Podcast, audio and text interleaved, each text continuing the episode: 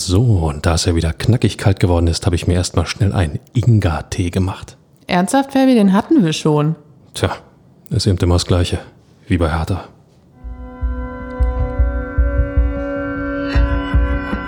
Immer härter. Der Podcast der Berliner Morgenpost. Und es ist auch immer das Gleiche wie jeden Montag. Hier ist der Immer härter Podcast der Berliner Morgenpost. Seid gegrüßt da draußen. Ähm, Staffel 3, Episode 29 steht auf meinem Zettel. Mein Name ist Michael Färber und mir gegenüber steht meine Kollegin Inga Bödeling. Hallo Inga. Hallo, Herr Färber. Äh, was habe ich denn angestellt, dass du mich jetzt Herr Färber nennst? Nichts, aber ich dachte mir, da ja eh immer irgendwie gerade alles das Gleiche ist, bringe ich mal ein bisschen frischen Wind rein. Ist, äh, okay, ist akzeptiert. Ist, äh, nehmen wir gerne mit. Frischen Wind können wir, glaube ich, alle gebrauchen. Ähm, ich will mal gleich mit einem Zitat mit von Niklas Stark einsteigen, der sich äh, ja nach dem Spiel am Wochenende in Wolfsburg hingestellt hat. Es ist immer das Gleiche. Wir haben kein schlechtes Spiel gemacht. Punkt, Punkt, Punkt. Und doch wieder verloren. 0 zu 1 in Wolfsburg. Neuntes Spiel ohne Sieg für Hertha.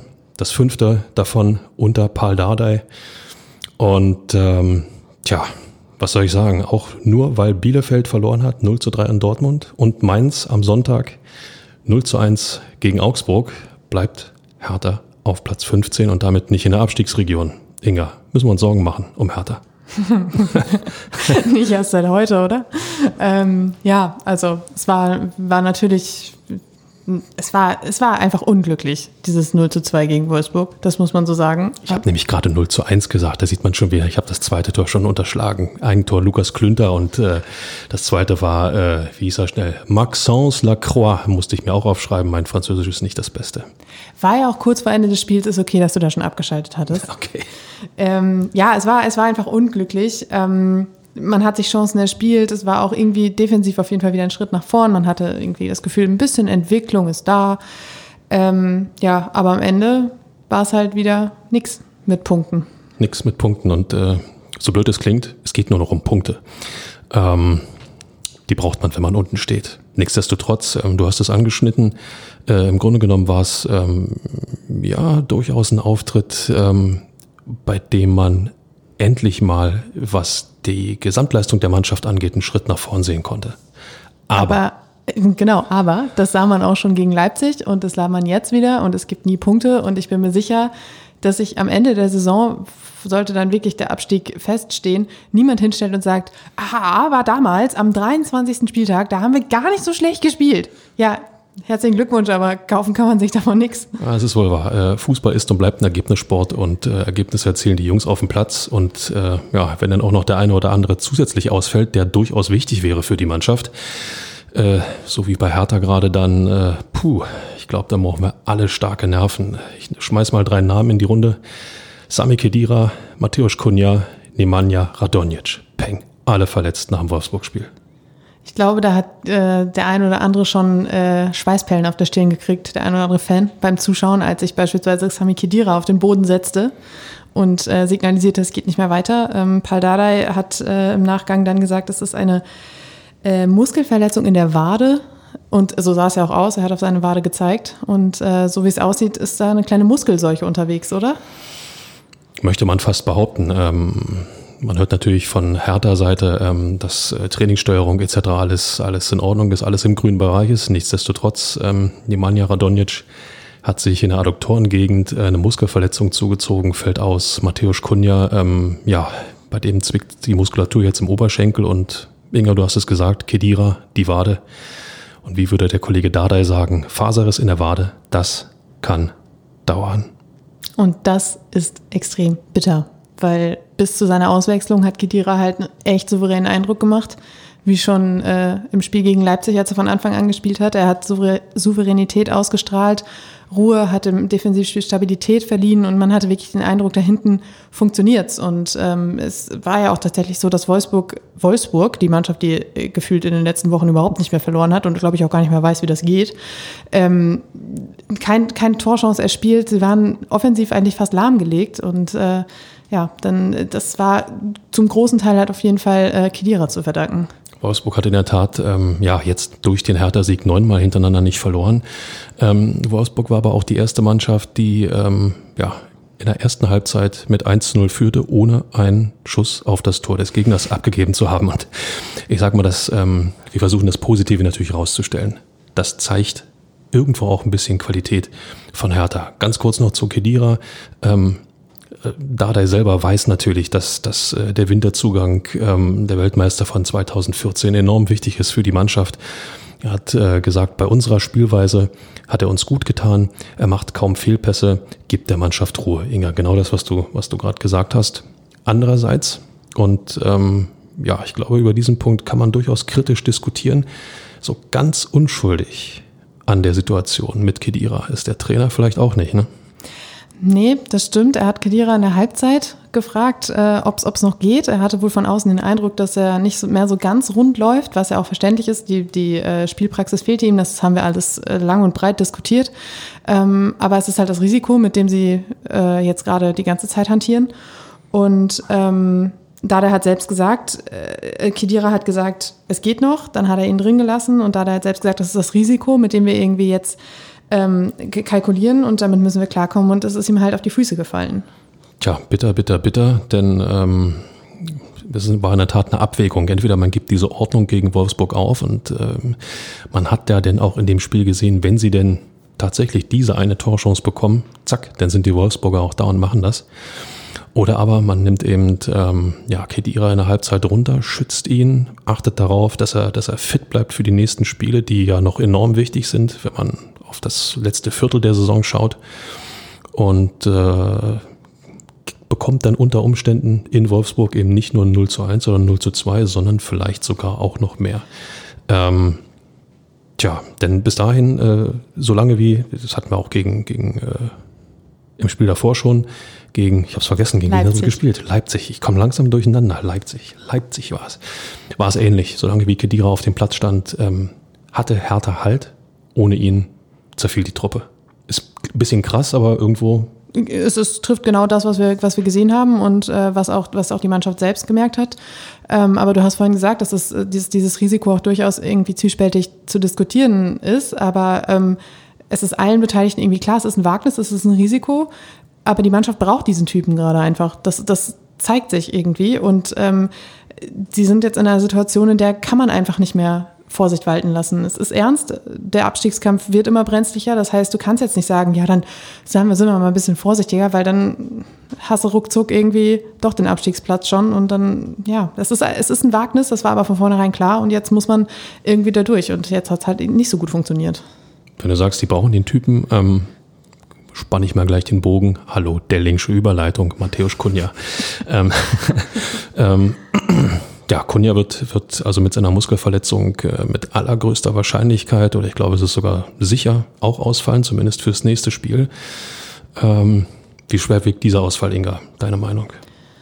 Ähm, vor ein paar Wochen hätte ich noch gesagt, der Ausfall fliegt echt schwer. Nach dem Eindruck der letzten zwei, drei Spiele würde ich sagen, es ist fast auch so ein bisschen was wie eine Chance, weil ähm, Kunja wirkte so ein bisschen aufgerieben mittlerweile. Also seine Offensivaktion hat nicht mehr so die Durchsetzungsfähigkeit. Er war nicht mehr so präsent auf dem Platz. Er hatte nicht mehr so viele von diesen besonderen Momenten, die ihn irgendwie jetzt schon so ein bisschen ähm, quasi zum, zum Fanliebling auch werden lassen, äh, wurden lassen und äh, wurden lassen. Oh, schönes Deutsch hier.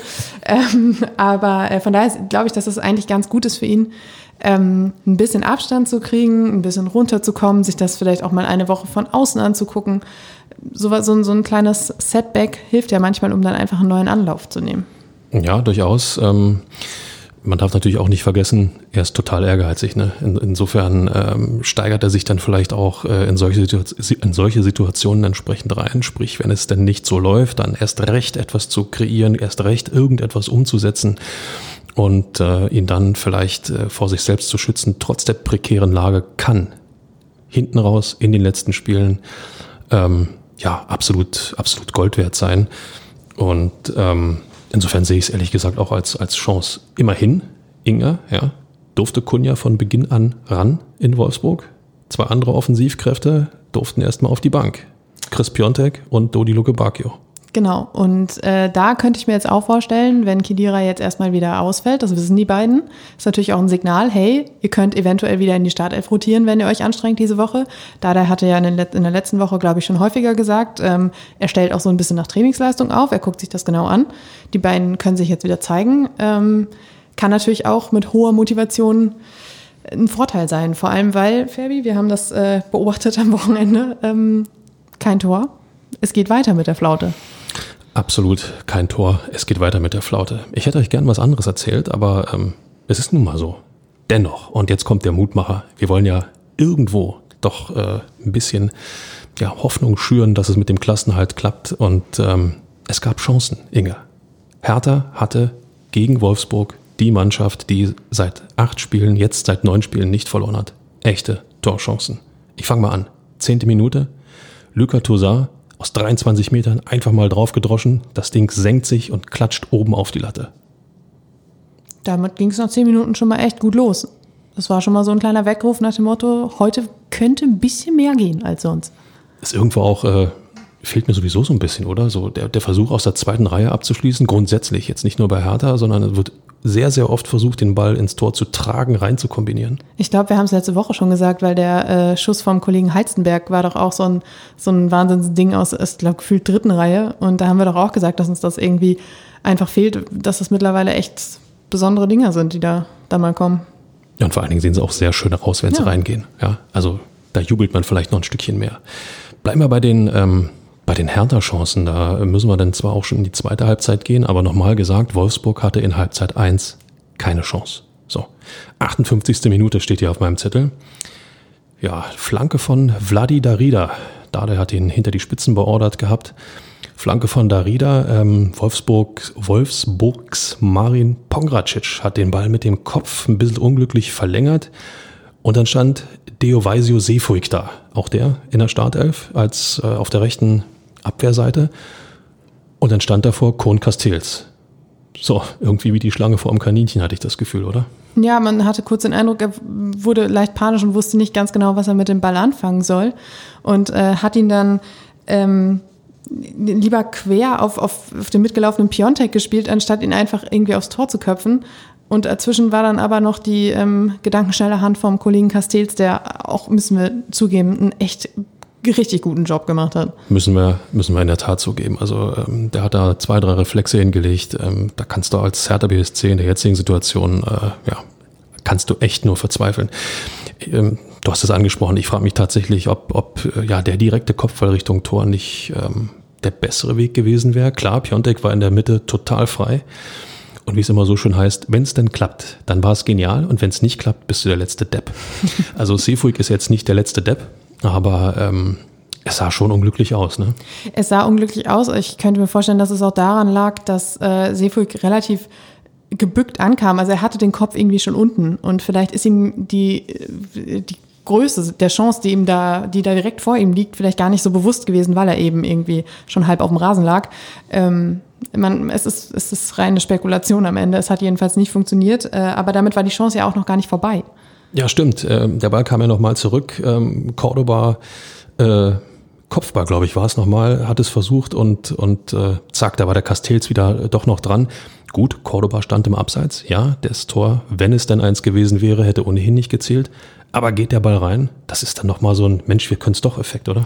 Ganz genau. Und ähm, das hat mir so ein bisschen gefehlt. Ich habe beobachtet, ähm, dass Piontek schon nach der Hälfte dieser Chance abgeschaltet hatte. Also nachdem äh, dieser Pass von oder dieser, diese Kopfballverlängerung von Seefuig nicht funktioniert hatte, ähm, stand Piontek quasi auf der Linie mit dem Rücken zum restlichen Spiel und hat mit Gestiken halt schon gezeigt, ja, Mist hat wieder nicht funktioniert. Das heißt, er hatte die Situation schon abgesch abgeschlossen, aber hinter ihm ging es noch weiter. Und das war halt auch so ein bisschen so sinnbildlich dafür, hey, erster Moment hat jetzt nicht funktioniert, oh, mh, toll. Also die Köpfe gehen dann halt so schnell runter. Und wenn er sich umgedreht hätte, vielleicht wäre die Situation nochmal wieder eine ganz andere gewesen. Absolut. Also das ist ja das, das äh, Thema, was Hertha durch die vergangenen Wochen und Monate wirklich begleitet. Ähm, nach einer Szene einfach den Kopf oben behalten und konzentriert bleiben, egal ob offensiv oder defensiv. Ähm, das ist mit ein Hauptgrund, dass ähm, ja zu viel nachgedacht wird und, und ähm, sagen wir mal zu wenig, zu wenig bei der Sache geblieben wird. Ja? klingt nach einem Allgemeinplatz, klingt nach einem, einfach, einer eigentlich einfachen Lösung, aber scheint offensichtlich doch relativ schwer zu sein. Ich springe in die 79. Minute und da kam, glaube ich, der größte Aufreger des gesamten Spiels. Ähm, ich versuche es mal zu rekonstruieren. Loco Bacchio äh, mit einem herrlichen Steilpass auf äh, John Cordoba endlich wieder zurück auf den Platz und äh, da hat sich dann auch gezeigt, was der, was der Cordoba eigentlich kann im Duell gegen Baku. Ähm, fällt, kommt trotzdem zum Abschluss, den Castells hält.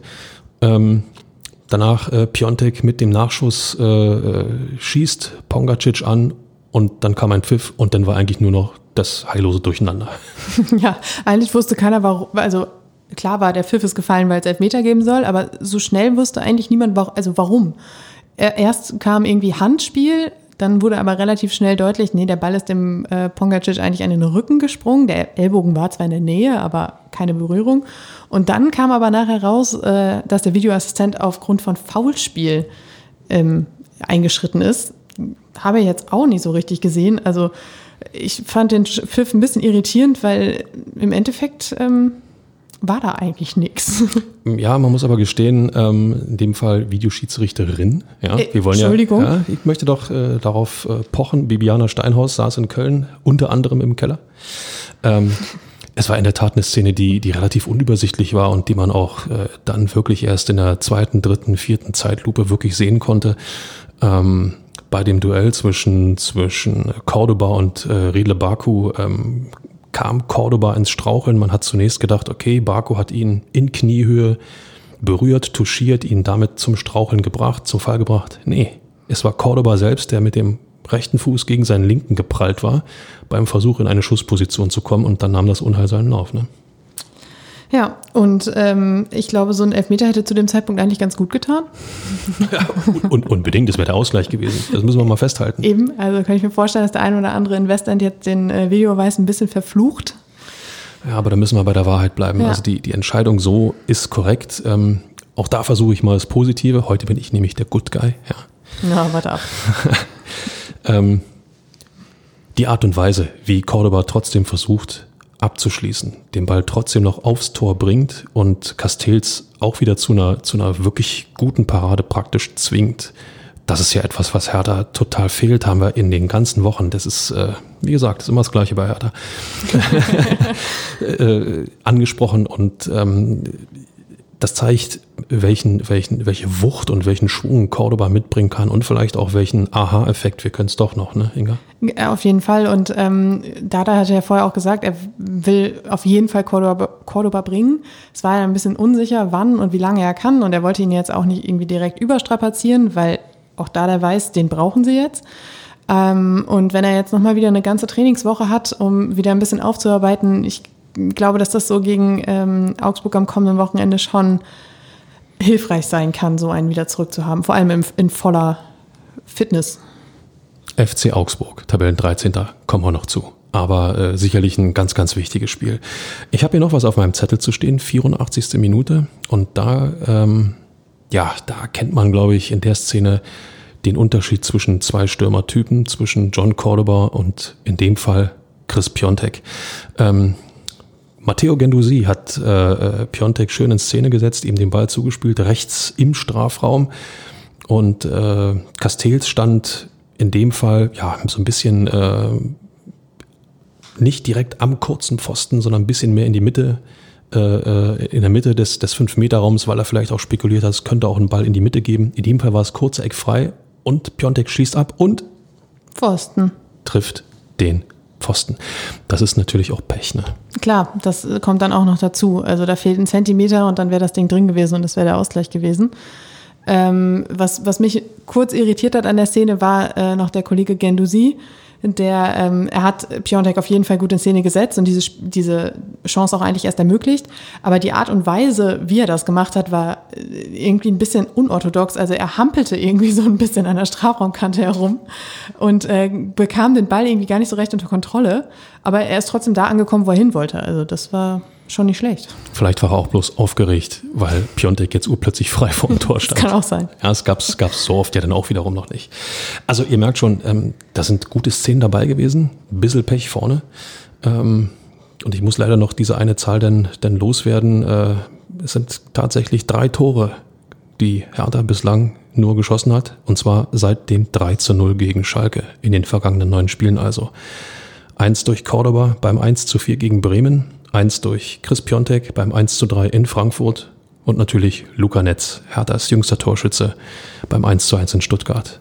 Puh, nicht wirklich viel. Ähm, auf jeden Fall, das ist ähm, sehr ausbaufähig. Ähm, würde der Abstiegskampf nur durch Defensive entschieden werden, würde ich gerade sagen, dass ich mir wenig Sorgen um Hertha mache. Aber diese Zahlen sind halt echt schon ein bisschen arg mau. Und äh, dazu kommt ja noch eine Zahl, die auch echt nicht so schön ist. Ich bin gespannt. Ähm, und zwar äh, vor dem Wolfsburg-Spiel waren es 100 Ecken, die Hertha in dieser Saison geschlagen hat. Und aus denen sind ganze null Tore entstanden. Ja, ich glaube, das, äh, das lassen wir erstmal sacken. Aber ähm, jeder weiß ja, dass Standards eine absolut wichtige Waffe sind und ähm, ja, leider wurde sie auch gegen Hertha eingesetzt. Wenn wir über Gegentore sprechen, kommen wir leider, leider, leider um einen Namen nicht herum. Inga Lukas Klünter. Ja. Ähm, nicht nur, weil er die 13 trägt, ähm, Unglückszahl, ja, das war platt. Okay, das, ich zahle in unsere schlechte Witzekasse. Du hast kein Problem. Brauchst jetzt das nicht. kontrollieren. Ist in Ordnung, kein Problem. Aber ähm, boah, der Pechvogel, oder? Das war echt, äh, du hast es vorhin schon zwei, zwei dreimal angesprochen. Wolfsburg hatte bis zu dem Zeitpunkt noch nicht einmal aufs Tor geschossen. Es war gar nicht gefährlich geworden für Jahrstein bislang. So, und dann, äh, ja, kommt die äh, Flanke von rechts durch Riedle Baku.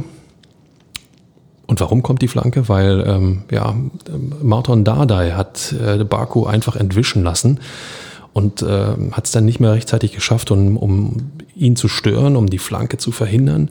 Ähm, also der Ball kommt an den 5-Meter-Raum und äh, ja, in der Mitte versucht Lukas Klünter einfach zu klären. Und der Teufel will es so. Der Ball knallt ihm sozusagen gegen die Stiefelspitze und von da wie ein Strich ins Tor. Ähm, Rune Jahrstein hat zwar noch die Arme hochgerissen, aber nur so nach dem Motto, hey, was soll ich machen? Ja, das Ding kam halt wirklich echt zu Unzeit. Also äh, man hatte auch irgendwie kurz den Eindruck, dass ähm, Klünter für so eine Rettungsaktion irgendwie vielleicht einen halben Schritt zu weit weg stand vom Ball. Ähm, das, da bist du dann halt wirklich auch einfach der Unglücksrabe, ne? Da kannst also da, da kannst du auch nicht viel mehr machen. Also da helfen auch keine Schulterklopfer und sonst was nachher, was sie ja auch alle sofort gemacht haben, um ja bloß nicht dem Jungen irgendwie die Schuld an diesem Ding zu geben. Aber ähm, Hertha war bis dahin eigentlich so stabil und man hatte das Gefühl, es braucht vorne eigentlich nur eine Chance und sie belohnen sich dafür. Und was passiert? Du haust das Ding in den eigenen Kasten. Es ist echt, es ist echt so unnötig. Ist so ein bisschen, ähm, weiß ich nicht, man kann es, kann es vielleicht unter dem Motto auch übermotiviert äh, ablegen, wenn du, wenn du unten stehst, wenn du äh, auf Teufel komm raus ein Gegentor verhindern willst, ähm, dann passieren eben solche Aktionen, zumal in, in der Mitte vor dem Tor äh, ja mit Wort Weghorst auch keine Laufkundschaft gewartet hat. Niklas Stark war an ihm dran, kein Zweifel. Ähm, die haben sich da äh, für diesen Moment ein, ja, ein ziemlich, ziemlich gutes Duell eigentlich geliefert, aber ähm, natürlich versuchst du auf Nummer sicher zu gehen und, äh, und den Ball zu klären. Ja, es ging nur leider nach hinten los. Aber zu Klünters Ehrenrettung, das ist schon ganz anderen passiert. Das stimmt und ähm, ich äh, habe auch gedacht, so klar, das ist, ist echt ärgerlich, aber vor allem für eine Mannschaft, die echt eh ein Problem mit der Psyche hat, war das natürlich so, so ein, also eigentlich ist das so ein Knackpunkt, wobei ich fand, das war gar nicht mal so schlimm. Also ich hatte es mir echt schlimmer vorgestellt, weil vorher war es immer so irgendwie schlechte Aktion oder so, wir haben es gerade angesprochen, Kopf runter, läuft nicht, alles Mist. Und das war gar nicht so unbedingt. Man hatte eher das Gefühl, es ist so ein bisschen so, oh, jetzt erst recht. Also es war von der, von der mentalen Reaktion her auch, finde ich, schon ein Schritt nach vorn. Absolut. Scheint, dass äh, Paul Dardai so langsam aber sicher so diese, dieses, ähm, ja, ich sag mal, verkrustete Denken aufbrechen kann, oder? Dass, dass da so ein bisschen, bisschen ähm, mehr Motivation äh, kommt in die Köpfe, dass ein bisschen mehr auch Glaube daran kommt, es doch noch schaffen zu können. Und ja gut, äh, wenn man ein Gegentor kassiert, dann kassiert man eins, aber es ist kein Grund aufzugeben und schon gar nicht nach, ich glaube, 34 Minuten fiel das Tor. Also da gebe ich dir absolut recht. In, der, in dem Punkt hat Hertha einen Schritt nach vorn gemacht, ne? Ja, definitiv. Und ähm, ich könnte mir vorstellen, dass es auch daher kommt. Ich, mir ist übrigens gerade aufgefallen, dass ich sehr, sehr oft, ich könnte mir vorstellen, sage. Ähm, könnte ich mir vorstellen, dass du das oft sagst. Ich, ich werde das ähm, äh, unter Beobachtung halten. Ähm, ich glaube, dass es ähm, auch so ist. Jetzt habe ich den Faden verloren. Ähm. Das macht nichts. Wir waren bei äh, Klünter, wir waren bei äh, Mental, wir waren ja, bei. Da war's. ja, geht doch. Ähm, Dada hat ja auch einfach echt viel rotiert in den letzten paar Spielen und äh, du, du hast vorhin gesagt, äh, vielleicht auch so ein Tick Übermotivation jeder will sich irgendwie zeigen. Klünter war jetzt auch eher einer derjenigen, der jetzt nicht unbedingt gesetzt war immer für die Startelf. Das heißt, er hat jetzt auch ein bisschen davon profitiert, dass er wieder rein durfte. Jetzt stehst du da und kannst es klären und es geht daneben und äh, deshalb Respekt, dass da nicht komplett der Kopf runtergegangen ist. Aber ähm, dieses, dass sich dieses verkrustete Denken, das du gerade angesprochen hast, so ein bisschen löst, liegt vielleicht auch einfach daran, dass sich keiner seiner Position sicher sein kann. Jeder muss kämpfen, jeder sieht, hier muss sich jetzt was entwickeln und wir müssen alles geben. Es ist das letzte Saisondrittel, es wird eng. Es kann also durchaus auch irgendwie von Vorteil sein, dass da äh, jetzt ordentlich rotiert wird und dass da jetzt vielleicht der eine oder andere auch mal ein bisschen auf der Bank schmoren muss. Durchaus richtig. Und äh, wir wiederholen es gerne, weil äh, es, es bleibt dabei, wir müssen ein bisschen was Positives rausstellen. Der Auftritt an sich blieb ja trotz alledem solide, gut und äh, auch gleichwertig. Auch wenn das 0 zu 2 fiel und womit wir wieder, wieder bei Lukas Klünter sind. Ähm, ja, ist leider so. Der hatte wirklich einen gebrauchten Tag. Ja, absolut gebrauchten Tag. Eckball und äh, im Strafraum steigt äh, Lacroix hoch, köpft das Ding rein. Wer steht neben ihm und staunt einfach bloß? Lukas Klünter. Lukas Klünter. Er sollte vielleicht mal über den, We den Wechsel seiner Rückennummer nachdenken.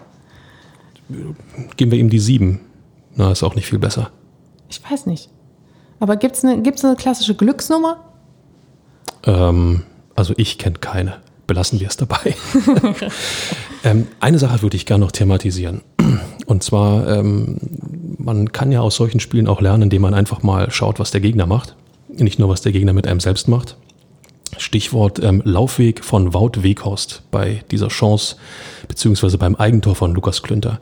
Was mir da sehr aufgefallen ist, dass er als Instinkt, Instinkt, Instinktstürmer, so muss es heißen. Instinkt. Als, als Instinktstürmer ähm, in dem Moment, wo der Ball in die Mitte gespielt wurde, eben nicht direkt aufs Tor zugelaufen ist, sondern versucht hat, hinter dem Verteidiger, in dem Fall Niklas Stark, Richtung Ball zu streben, um sich zwischen Verteidiger und Ball zu bringen. Wenn wir jetzt eine Woche zurückschauen, fällt mir diese eine Möglichkeit ein, die äh, sich Hertha gegen Leipzig, ich habe es nicht vergessen, erspielt hat mit äh, Dodi Luke Bacchio, der sozusagen auch in der Mitte bedient werden sollte mit einem Flankenball oder mit einem, mit einem Pass. Und Luke Bacchio lief stur aufs Tor zu, anstatt vielleicht doch den Seitschritt nochmal zu wählen hinter dem Verteidiger, um auch so ein bisschen, ähm, hoppla, wo kommst du denn her, Effekt zu erzielen. Aber gerade hast du gesagt, wir wollen jetzt das Positive rausstellen und jetzt sagst du, dass Herthas Stürmern der Instinkt fehlt? Nein, das Positive ist, dass man ja jetzt nochmal vielleicht gesehen hat, wie es besser laufen könnte. Das, das stimmt, ja, aber das hat man ja äh, Woche, sieht man ja Woche für Woche bei den Gegnern, die dann gewinnen. Puh. Du bleiben, wolltest vorhin unbedingt der Good Guy sein. Hast völlig recht. Wir bleiben dabei, es war ein guter Auftritt. Nichtsdestotrotz nochmal die Frage, müssen wir uns Sorgen machen? Und da haben wir jemanden gesprochen. Falsch. Völlig falsch. Zurückspulen löschen. Inga, du hast jemanden gesprochen, der glasklar gesagt hat, ob wir uns Sorgen machen müssen oder nicht, nämlich mit Arne Friedrich hast du gesprochen. Erzähl ganz, uns. Ganz genau. Ähm, ich war unter der Woche mit Arne Friedrich zum Interview verabredet, natürlich völlig Corona-konform via äh, Videocall. Und ähm, ja, er hat übrigens ganz klar gesagt, wir müssen uns keine Sorgen machen. Okay, äh, klingt ein bisschen nach Understatement oder Durchhalteparole, aber Punkt, Punkt, Punkt. Ähm, er hat gesagt, wir brauchen uns keine Sorgen zu machen, weil er sieht, was in den nächsten Jahren bei Hertha sich entwickelt. Das heißt, er ist jetzt nicht äh, explizit auf die aktuell doch recht brenzliche, die er aber auch selbst prekär genannt hat, Situation eingegangen. Zumindest was die Frage nach den Sorgen angeht. Okay, ähm, inwiefern, äh, puh, das muss man auch erstmal sacken lassen, ja. Also äh, so wirklich Optimist oder Optimismus verbreitet er damit auch nicht. Andererseits ist er auch angetreten, um, äh, ja, wie soll man sagen, ich sag's mal ganz uncharmant, den Dreck wegzuräumen, der liegen geblieben ist, oder? Ganz genau. Und äh, diese Aufgabe bereitet mir mal ganz offensichtlich auch ziemlich viel Spaß. Also so blöd das jetzt auch klingt in der aktuellen Situation. Aber ähm, bei allem, was er so, so erzählt hat, wir haben über relativ äh, viel gesprochen, natürlich über die aktuelle Lage. Ähm, wir haben auch ein bisschen über seine Zeit in Wolfsburg gesprochen, über das, was sich jetzt gerade bei Hertha geändert hat, das, was sich vielleicht auch noch ändern muss ähm, und äh, auch über seine eigene Rolle und äh, seine eigene Zukunft bei Hertha. Und bei all dem versprüht er unglaublich viel Bock auf diese Sache. Also man merkt ihm an, ihm macht das Spaß und äh, er ist auch mit Herzblut bei der Sache. Klar, er war lange äh, Herthas Kapitän, ist, man merkt ihm das an, das ist dieser, dieser klassische Stallgeruch. Also er, hatte, er hat einfach Bock drauf und ich habe das Gefühl, mit so jemandem in der Verantwortung läuft man eigentlich auch gar nicht so verkehrt. In jedem Fall ähm, nimmt er alle bei Hertha BSC in die Pflicht. Ähm, er hat unter anderem gesagt, wir haben uns da selbst da reingeritten und müssen uns auch selbst da wieder rausholen.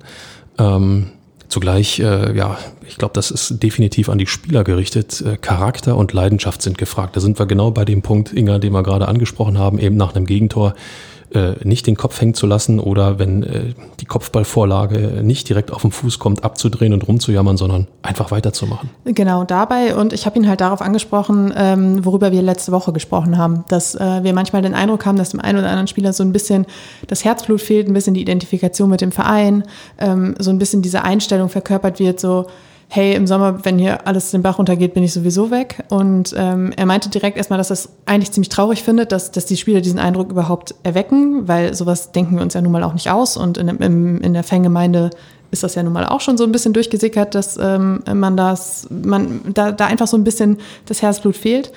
Und ähm, ja, ihm, das war halt seine Antwort irgendwie auch später darauf, dass er halt Charakter und Leidenschaft sehen will, weil anders kommst du da unten halt nicht raus. Und ähm, ich habe ihn auch gefragt, was denn jetzt überhaupt Hoffnung macht äh, im Abstiegskampf. Und ähm, da hat er, da hat er sich so ein bisschen drum geredet und hat halt gesagt, dass aber ähm, solche Mannschaften wie Bielefeld und Mainz, du hast sie vorhin schon angesprochen, ähm, dass genau die gerade so das Momentum haben, weil sie sich einfach rausgekämpft haben aus ihren Negativtrends. Und daraufhin kam dann Charakter und Leidenschaft. Das heißt, er, er vermisst eigentlich so ein bisschen diese, dieses dieses, diese Kämpfermentalität gerade. Dieses, dieses jetzt erst recht. Übrigens, genau. ähm, das ganze Interview könnt ihr natürlich nachlesen auf morgenpost.de. Und ähm, wenn du uns sagst, Inga, äh, dass er gerade Bock darauf hat, ähm, klingt für mich so ein bisschen so Sportdirektor Arne Friedrich. Ähm, das könnte auch nächste Saison und übernächste und die Saison danach gern so weitergehen, oder? Genau den Eindruck hatte ich eigentlich auch. Also mit allem, was er gesagt hat, vor allen Dingen, weil er auch eigentlich die ganze Zeit auf die Zukunft an, ähm, eingegangen ist und gesagt hat, dass da was aufgebaut wird. Aber wenn es dann um seine eigene Zukunft geht, hat er sich dann doch extrem zurückgehalten. Da wollte er nicht so richtig raus mit, ähm, äh, ob er da jetzt weiter mit Teil sein wird ab Sommer oder nicht. Und er hat gesagt, da wird dann zu gegebener Zeit drüber gesprochen. Ähm, ja, also äh, ich kann mir einfach nicht vorstellen, dass jemand, der da jetzt gerade so viel mit anstößt und so viel mit aufbaut und irgendwie maßgeblich dafür verantwortlich ist, diesen Verein aus genau dem Dreck zu ziehen, den du gerade angesprochen hast, dann sagt im Sommer plötzlich, oh, ciao, ich bin da weg. Also das, warum macht man das dann? Also das kann ich mir irgendwie nicht vorstellen. Klingt zumindest äh, ja nicht so, als ob man, äh, als ob Hertha ihn zwingend denn loswerden sollte. Ja, ähm, insofern durchaus mal drüber nachdenken, wenn er, wenn dieser Charakter und diese Leidenschaft, die er von den Spielern fordert, die er, wenn er das selber da an den Tag legt, durchaus eine Personalie, finde ich, über die man ähm, nachdenken muss. Natürlich muss er es selber wollen. Auf jeden Fall. Und es spricht aber ja auch ein bisschen für ihn, dass er in der Situation, in der Hertha jetzt ist, akut abstiegsbedroht, die nächsten Wochen werden hart, man muss sich auf Sportliche konzentrieren, dass er jetzt nicht sagt so, hey, übrigens, meine Person ist auch noch wichtig und er hält sich da sehr zurück, obwohl diese Woche ja auch extrem viel darüber diskutiert wurde, dass beispielsweise ein Freddy Bobic gar nicht unbedingt kommen möchte, weil die Personalie, die irgendwie seit Prets Abgang äh, diskutiert wird, Freddy Bobic als Nachfolger, ähm, auch er ist ja in Frankfurt, er hält sich auch zurück und äh, diese Woche kam dann irgendwie, ja, hm, vielleicht wird es dann doch Friedrich als interne Lösung und selbst durch diese ganzen Anstoßpunkte sagt er nicht, ja gut, dann mache ich es halt, sondern er hält sich zurück, er sagt, wir haben jetzt erstmal diese Situation, die wir lösen müssen und alles weitere gucken wir zu gegebener Zeit. Ich sag's mal so, wenn man sieht, wie Friedrich mitleidet auf der Hertha-Bank in den Spielen, wenn der Ball an den Pfosten klatscht oder wenn dann eben äh, so ein blödes, ungewolltes, einfach nur, ja, vermeidbares Eigentor passiert, ähm, dann merkt man doch schon, dass er, dass da die totale Verbundenheit mit Hertha irgendwo gegeben ist und ähm, es wäre schon wichtig, so einen Mann dann auch in den Reihen zu halten. Ähm, in jedem Fall, ähm, habe ich bei dir in deinem Interview gelesen, hält er zu Präsident Werner Gegenbauer. Er hat ja, ähm, hat ja angekündigt nach der äh, Entlassung von, von Preetz und auch von Bruno Labbadia als Trainer, dass man äh, jeden Stein bei Hertha umdrehen will. Ähm, nur beim Präsidenten. Da meint er, dieser Stein steht unumstößlich. Ganz genau. Ich habe gefragt, ob man nicht vielleicht auch mal äh, noch in der ganz obersten Ebene gucken muss, ob man nicht da auch vielleicht mal ein bisschen frischen Wind reinkriegt. Ähm, er hat gesagt, auf, auf keinen Fall. Also man könnte froh sein bei Hertha, dass man so jemanden an seiner Seite hat. Und wenn er Gegenbau hätte Hertha in den vergangenen Jahren schon vor viel Übel bewahrt und ähm, wollte sich da jetzt auch auf keine, keine Diskussion äh, um den Präsidenten einlassen. Und äh, ja, das scheint ein Stein zu sein, der erstmal recht fest sitzt. Vor viel Übel bewahrt. Aber Klinsmann hat er auch nicht verhindern können. nee, das stimmt. Ja, also äh, in diesem Sinne. Aber ähm, das, das zeigt sich, äh, da zeigt sich, dass ähm, ja versucht wird, auch in, in, in den Vereinen, in die Führungsgremien ähm, bisschen Ruhe reinzubekommen, was ja auch wichtig ist. Jede Unruhe strahlt auch auf die Mannschaft ab. Ähm, jeder macht sich seine Gedanken und, und ähm, ist dann eben nicht zu 100 Prozent in seinem Kerngeschäft. Und bei den Spielern ist es eben nun mal gegen den Ball zu treten. Genau. Ähm, generell habe ich das Gefühl, dass, dass äh, du hast es gerade gesagt, dass er auch echt mitleidet. Ich glaube, dass das auch dem, dem geschuldet, sage ich mal in Anführungszeichen, ist, dass äh, seine aktive Karriere noch gar nicht so lang zurückliegt, wie bei vielleicht manch anderem in der Position. Und ähm, das ist ja auch so eine Entwicklung in der Bundesliga allgemein, dass diese, diese noch recht jungen Ex-Profis ähm, da so, so ein bisschen in diese Rollen drängen. Also ich denke jetzt gerade zum Beispiel, Sebastian Kehl hat äh, in Dortmund ein bisschen Verantwortung übernommen. Äh, Simon Rolfes ist in, in, Leverkusen irgendwie am Ruder. Ähm, Arne Friedrich hat auch über Marcel Schäfer gesprochen, der in Wolfsburg ähm, ich glaube auch sogar Sportdirektor ist. Mhm. Das heißt, es drängt da ja offensichtlich auch so eine Generation irgendwie auf diese Posten. Und äh, ich glaube, das ist gar keine so unfassbar schlechte Entwicklung für die Bundesliga. Vielleicht muss man ihn einfach auch nur zu seinem Glück zwingen. Ja, das passiert, passiert ja auch oftmals. Also äh, wenn jemand mit so viel Herzblut dabei ist, beste Grüße an Arne Friedrich, einfach nochmal überlegen, ob man bei Hertha BSC nicht mit, noch weiter mithelfen möchte, etwas zu entwickeln. Ja, Inga, was soll ich sagen? Ähm, wir müssen ja Hoffnung versprühen. Am nächsten Samstag, 6. März, 15.30 Uhr, ist der FC Augsburg Gegner. Jetzt kommst du. Ja. Also normalerweise kommt mein Spruch jetzt immer klarer Sieg für Hertha. So, damit lag ich in den, in den vergangenen Wochen ähm, nicht zwingend richtig. Jetzt kommst du. Endlich sind die Champions League Tage vorbei. ja, super. Endlich äh, kommt mal einer, äh, der quasi im gleichen äh, Gewässer unterwegs ist wie Hertha. Endlich mal jemand aus der unteren Tabellenhälfte. Äh, Augsburg ist 13. Äh, 26 Punkte. Acht Punkte mehr als Hertha. Und nur zwei Plätze weiter oben. Du wolltest Hoffnung versprühen, Ferbi. Na, acht Punkte sind weniger als zehn. Okay. Ich bin mir nicht sicher, dass ob diese Rechnung jetzt so, so hoffnungsvoll ist, aber gut, ja. Es kommt auf jeden Fall endlich mal ein Team äh, aus der unteren Hälfte, ähm, das, äh, da muss ich dir aber recht geben, zu schlagen gilt. Kann man auch. Gegen die kann man auch gewinnen. Und ähm, jetzt kommt der Mutmacher, ja. Positiv, okay. Inga. Okay, ich bin aufgeregt. Es, es gibt, ich auch. Es gibt, es gibt gute Zahlen. Äh, zum einen ähm, steht beim FC Augsburg ja seit der Saison ein gewisser Rafael Gikiewicz im Tor. Ähm, die, der eine oder andere wird sich erinnern, Rafael Gikiewicz, einst Torwart beim 1. FC Union in Köpenick, jetzt beim FC Augsburg. Und wenn jemand weiß, wie man Tore von Hertha BSC kassiert, dann ist es Rafael Gikiewicz. Ja, das, das macht Mut vielleicht, aber andererseits, vielleicht ist er auch immer noch so sauer, dass er dann extra gut hält. Kleiner Tipp an Herthas Stürmer, dann ist er ein Tick übermotiviert. Einfach cool bleiben vor dem Tor. Also vier Stück hat er ja damals im Derby gekriegt ähm, mit Union. Und ähm, also wie gesagt, wenn einer weiß, wie man gegen Hertha Tore frisst, dann Rafa Gikiewicz. Und dann gibt's noch zwei Ergebnisse, Inga. Und zwar die letzten beiden Spiele von Hertha gegen Augsburg. Im Hinspiel gab's äh, das äh, 3 zu 0, wir erinnern uns sicherlich noch alle. Ähm, und davor, Ende Mai, nach dem Restart äh, der Bundesliga gab es auch ein 2 zu 0 zu Hause. Das heißt, ähm, zwei Siege zuletzt, das ist, ist auf jeden Fall hoffnungsvoll. Und ich meine, man äh, sollte sich jetzt vielleicht nicht direkt bedanken nächste Woche bei Augsburg dafür, aber immerhin hat Augsburg gewonnen gegen Mainz jetzt äh, am Wochenende und damit verhindert, dass äh, Hertha noch ein Stückchen näher ranrutscht ans, an die rote Zone. Ich glaube, mehr Positives oder noch Positiveres kann man überhaupt nicht verbreiten nach ja, einem Spiel, das, ähm, oh Gott, wir haben es schon so oft gesagt, eigentlich Hoffnung macht. Und äh, am nächsten Wochenende gibt es dann doch wieder eins von Schienbein. Ähm, wir müssen einfach optimistisch bleiben. Ich glaube, das können wir auch. Ähm, Nochmal die Defensivleistung gegen eine Mannschaft, die neunmal ähm, ja, jetzt nicht verloren hat, hat gestimmt.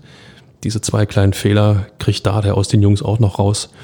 Und ähm, Ich äh, erneuere meinen Satz, wenn der nächste Gegner aufgerufen wird. Am Samstag gibt es einen klaren Sieg für Hertha. Und vielleicht ist ja nächstes Wochenende auch gar kein Inga-Tee-Wetter mehr.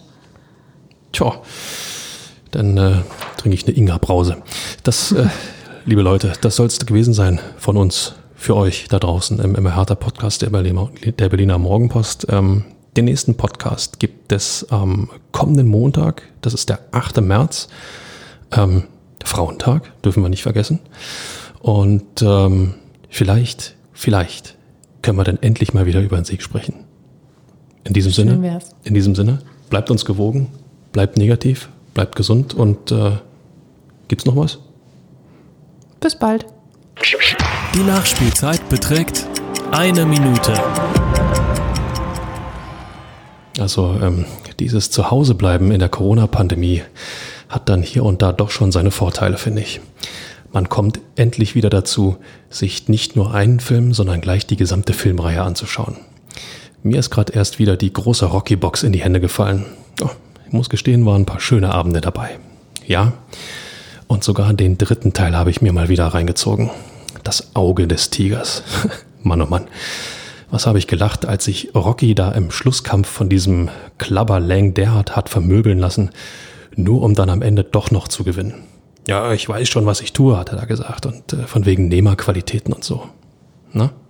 Kommt euch bekannt vor, hä? Mir auch. Denn irgendwie scheint Hertha unter Dardai nach dem gleichen Muster verfahren zu wollen. So lange einzustecken, bis gegen die großen Gegner gespielt wurde und dann gegen die vermeintlich kleinen groß auszuteilen. Die Sache hat nur einen Haken. Anders als bei Rocky werden auch die kleinen Gegner voller Kraft agieren.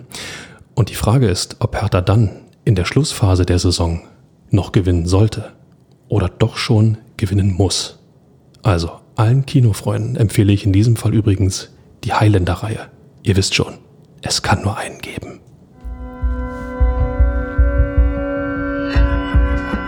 Immer härter. Der Podcast der Berliner Morgenpost.